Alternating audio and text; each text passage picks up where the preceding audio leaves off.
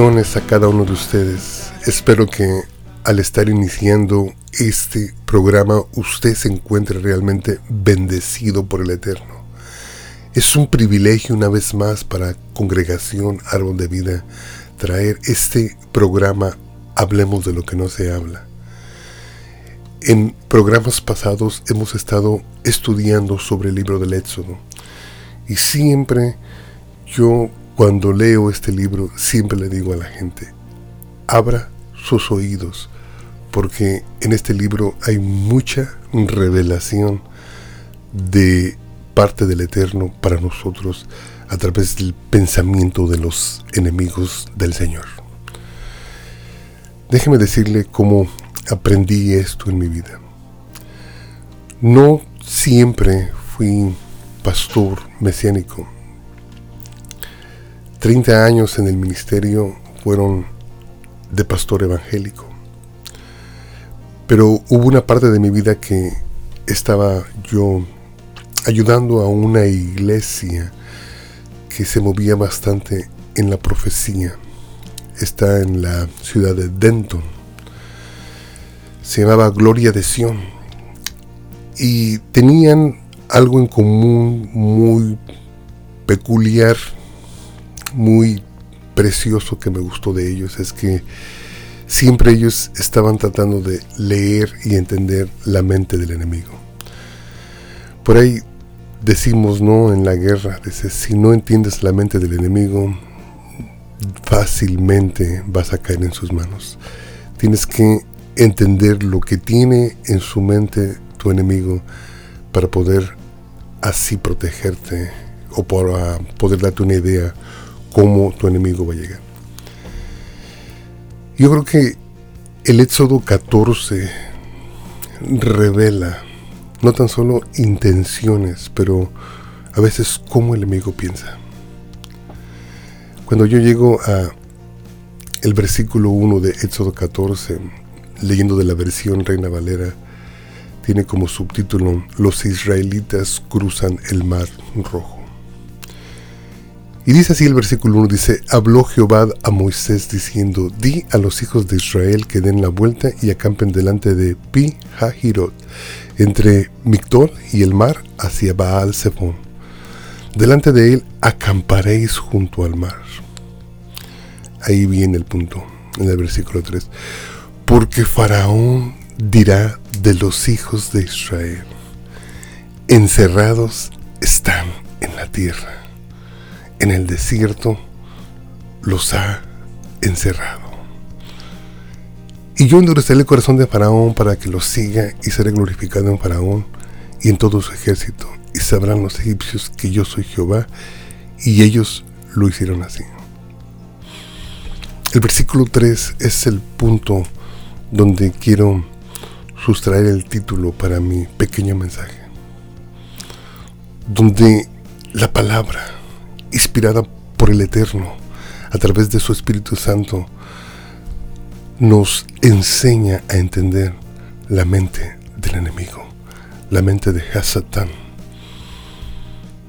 Porque dice, encerrados están en la tierra. El desierto los ha encerrado. Fíjense nada más, ahora apliquémoslo a nuestra vida contemporánea.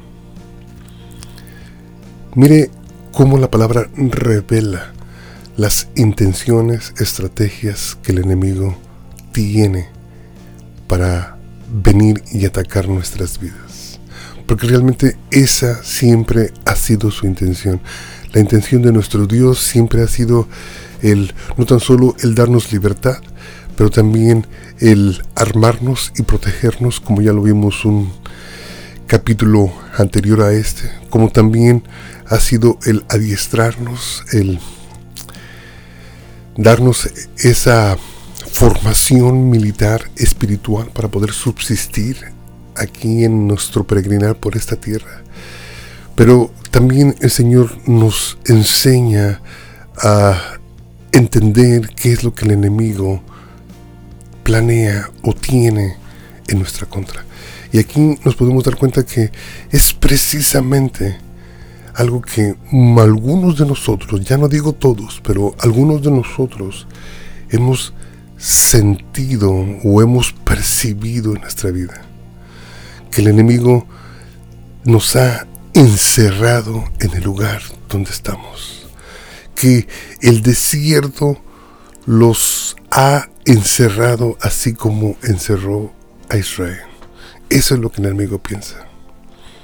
Ahora, aquí hay algo bastante importante que siempre me esfuerzo yo por tratar de aplicarlo y dar una explicación también con lo que es el Nuevo Testamento para muchos de nosotros. Cuando llegamos a 2 de Corintios capítulo 4 versículo 7,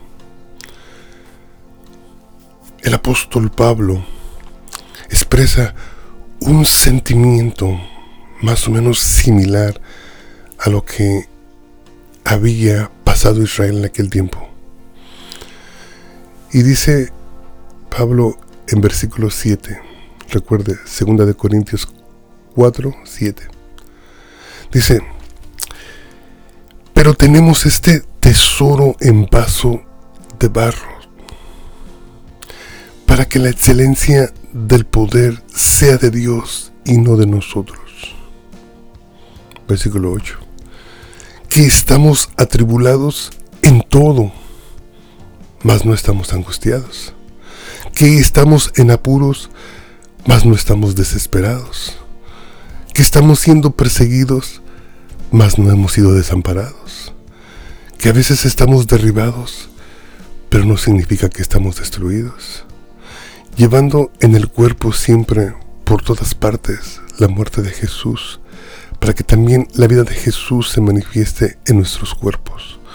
Porque nosotros que vivimos siempre estamos entregados a muerte por causa de Jesús, para que también la vida de Jesús se manifieste en nuestra carne mortal. De manera que la muerte actúa en nosotros y en nosotros la vida.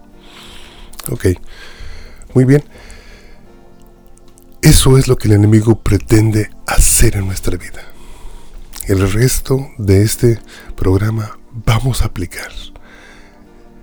Ya tuvimos como base Éxodo capítulo 14, donde el Señor revela que Faraón estaba pensando, oh, el desierto los ha encerrado, están desamparados, están sin ayuda, no tienen salida, solamente está el desierto, las montañas o el mar.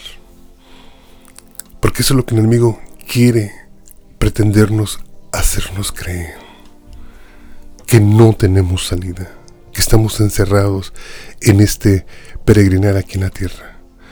Pero la palabra nos dice otra cosa a través de la boca del apóstol Pablo. Y es ahí donde vamos a empezarlo aplicar a nuestras vidas, porque no deseo, hermanos, que nos quedemos con un sentimiento de tristeza en nuestros corazones pensando que nuestros problemas no tienen solución. No quiero que almacenemos en nuestro corazón la desesperanza de creer que todas las circunstancias que vivimos en nuestra vida no van a cambiar. No quiero, hermanos, que sigamos en este diario caminar con ese peso, cargando nuestros propios problemas, porque Recuerde algo mucho, muy importante. No es de nosotros el cargar esos problemas. Por eso el Señor nos dijo que trajéramos todas esas cargas a Él y Él nos daría el descanso que necesitamos. Porque tenemos que aprender que el enemigo es astuto y el enemigo lo que quiere es que nosotros tengamos en nuestra mente o estemos pensando que no hay solución para nuestros problemas. Eso es lo que el enemigo quiere. Lo que el enemigo quiere es llevarnos al punto donde nos sentimos acorralados, donde nos sentimos que esta tierra nos está tragando, que esta tierra nos está absorbiendo, que Él tiene la victoria. Pero la palabra dice otra cosa. A través de la boca del, del ungido apóstol Pablo, el Señor trae esperanza para nosotros. A pesar de lo que el enemigo tenga en su mente planeado para nosotros, el Señor da siempre la salida a cada uno de nuestros problemas. Voy a volver a repetir, si tú en este momento te sientes que realmente tus problemas no tienen solución, si tú realmente te sientes que estás acorralado, así como Faraón pensó de Israel, así como Faraón pensó y dijo, oh, permíteme tantito, ahora sí están acorralados, no tienen salida. Yo no quiero que escuches esa voz. Yo no quiero que escuches la voz del enemigo hablando a tu espíritu diciendo que no tiene solución, que tus problemas te tienen acorralado, que este es el final de tus días. No, es realmente cuando apenas se empieza a manifestar el poder de Dios en nosotros. Es en la manera en la como tú te debes de levantar. Es en la manera en la como, en la como tú tienes que empezar a proclamar en tu vida. El apóstol viene con este precioso mensaje en 2 de Corintios capítulo 7, vuelvo a repetirlo. Y yo uso mucho la repetición en cada programa que yo doy porque es importante que nosotros memoricemos, que nosotros entendamos. Y viene Pablo y reconoce algo que es bastante importante, que realmente nuestras vidas son como un vaso de barro. Que realmente somos frágiles. Que realmente todavía no hemos sido transformados o regenerados en una manera total. Que realmente seguimos cometiendo errores.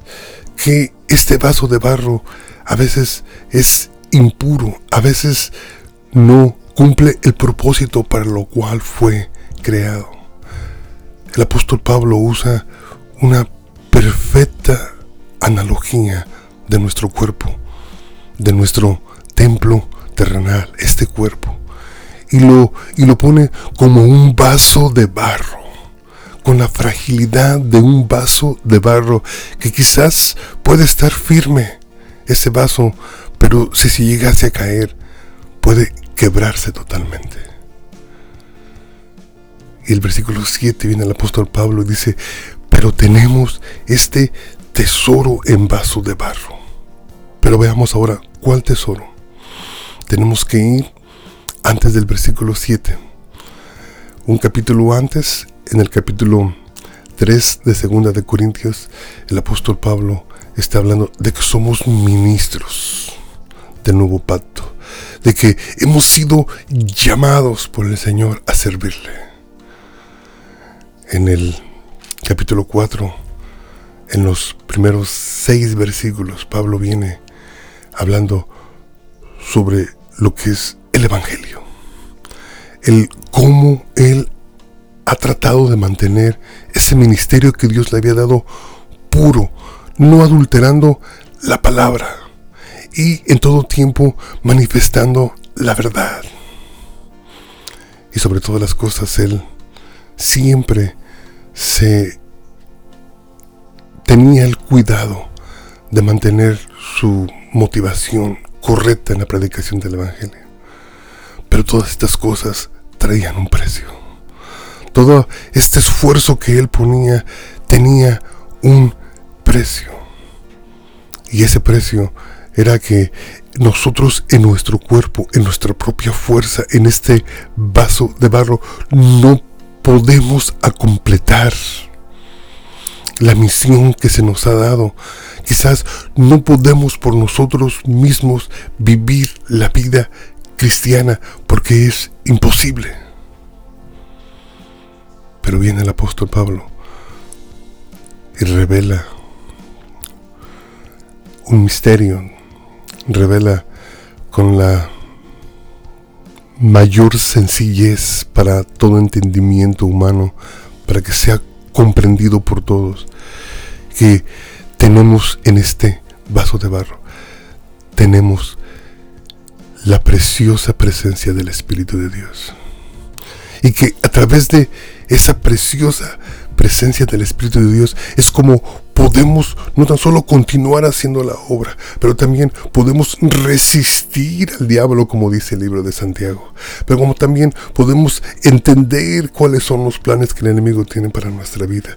Como también podemos derribar todo argumento que se levanta en contra del conocimiento de nuestro Dios. Eso es lo que está diciendo ese tesoro que Dios ha puesto en estos vasos de barro, en estos templos terrenales que tenemos aquí en la tierra, nuestros cuerpos.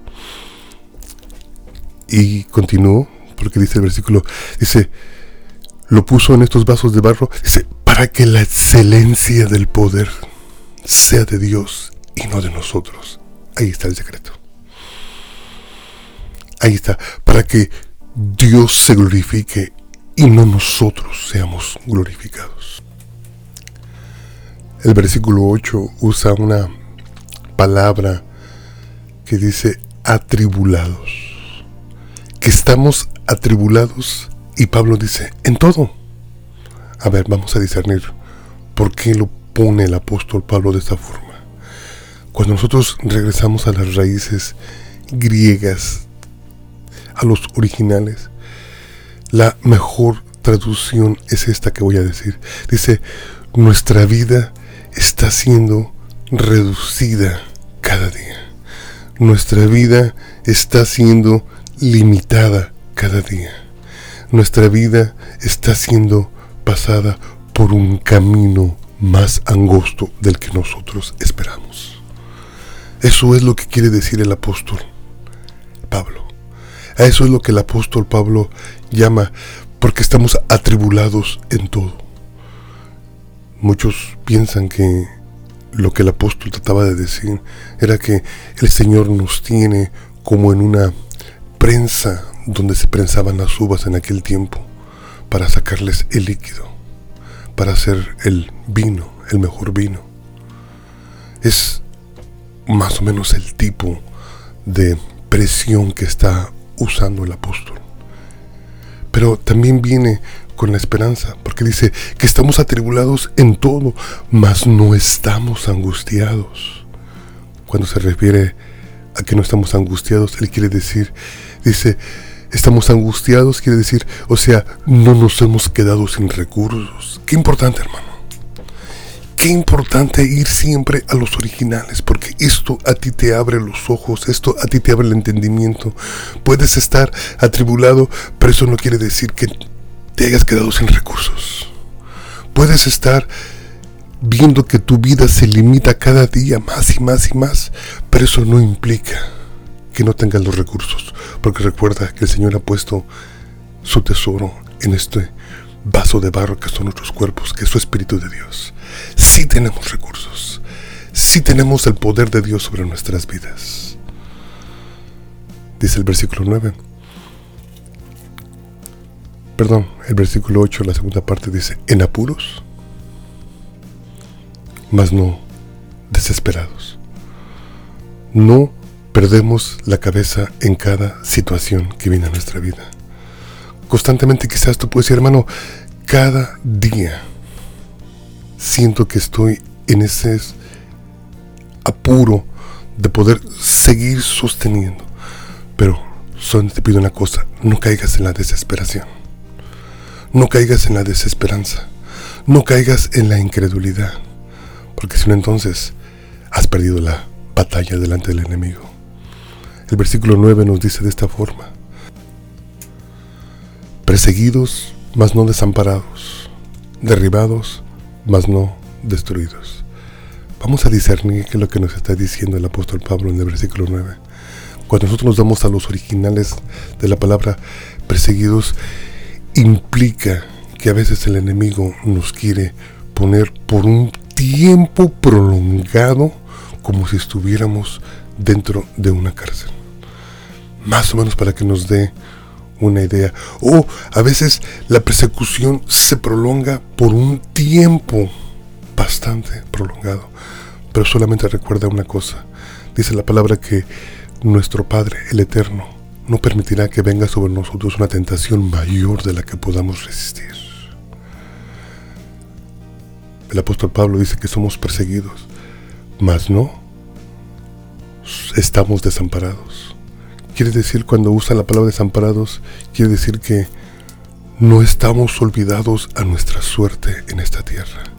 Todavía el Señor está en control de las cosas.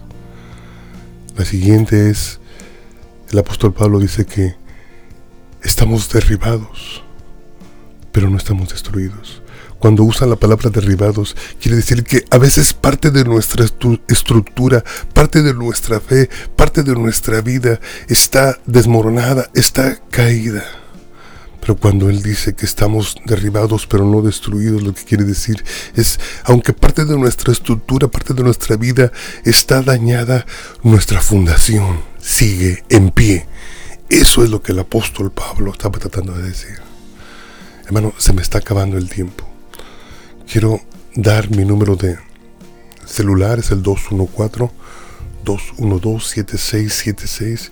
Y te quiero invitar te quiero invitar a que compartas conmigo cualquier problema, cualquier situación en la que tú te encuentres. Te quiero seguir motivando a que continúes hacia adelante. Precisamente en el programa de ayer me quedé con una persona una hora y media ministrándolo. Porque tiene o estaba en la situación donde no se decide si entrar al ministerio o no. Todos hemos estado ahí. Todos necesitamos ayudarnos unos con otros. Todos necesitamos interceder unos por otros. Todos necesitamos guiarnos unos a los otros. Eso es el cuerpo de Jesús. Hermano, Cualquiera que sea tu situación, recuerda mi teléfono es el 214-212-7676. No desmayes, no caigas en la desesperanza, hermano. Aprende a discernir qué está en la mente del enemigo. Recuerda, el teléfono a marcar es el 214-212-7676. Y será un privilegio poder ayudarte, guiarte o escucharte. Queremos darte esta bendición para que continúes con tu día y que el Señor te bendiga y te esperamos el día de mañana. Gracias.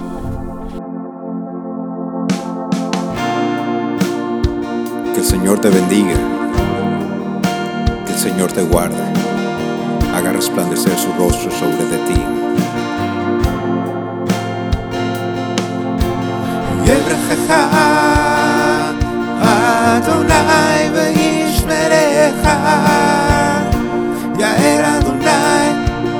אליך וחולה כאן.